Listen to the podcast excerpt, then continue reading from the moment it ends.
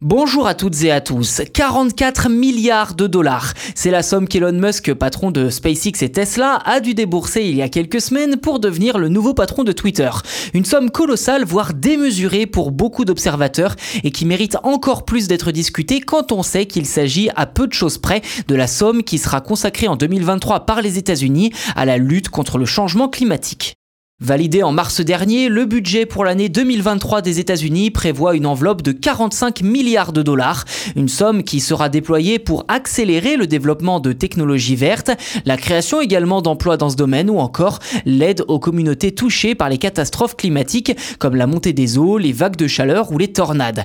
45 milliards de dollars, c'est donc le budget qu'une superpuissance comme les États-Unis est prête à mettre sur la table pour combattre la crise climatique.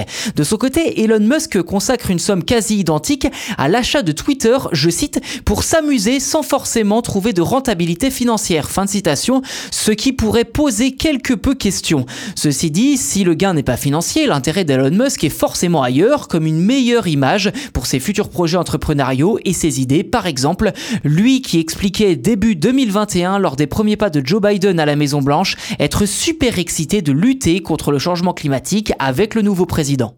Depuis, les engagements en faveur de la planète de la part d'Elon Musk sont restés quelque peu discrets. Et pour certains observateurs, débourser 44 milliards de dollars pour s'offrir un réseau social peut paraître encore une fois un peu déplacé.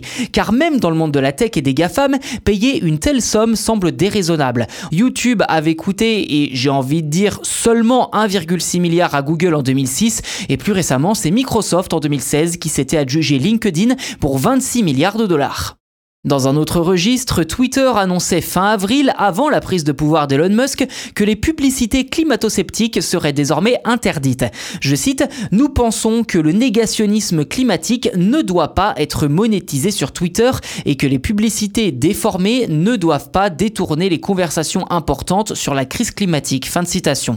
Pour déterminer ce qui relève du déni climatique ou du climato-scepticisme, Twitter fait savoir qu'il s'appuiera sur les connaissances scientifiques actuelles et plus précisément sur les travaux du GIEC, cet organisme qui rassemble les pays membres de l'ONU et qui s'appuie sur l'expertise de milliers de spécialistes du climat dans le monde. D'après son dernier rapport, il nous resterait à peine trois ans pour inverser la tendance du réchauffement climatique, sans quoi les dommages causés à la planète seraient irréversibles d'après les scientifiques.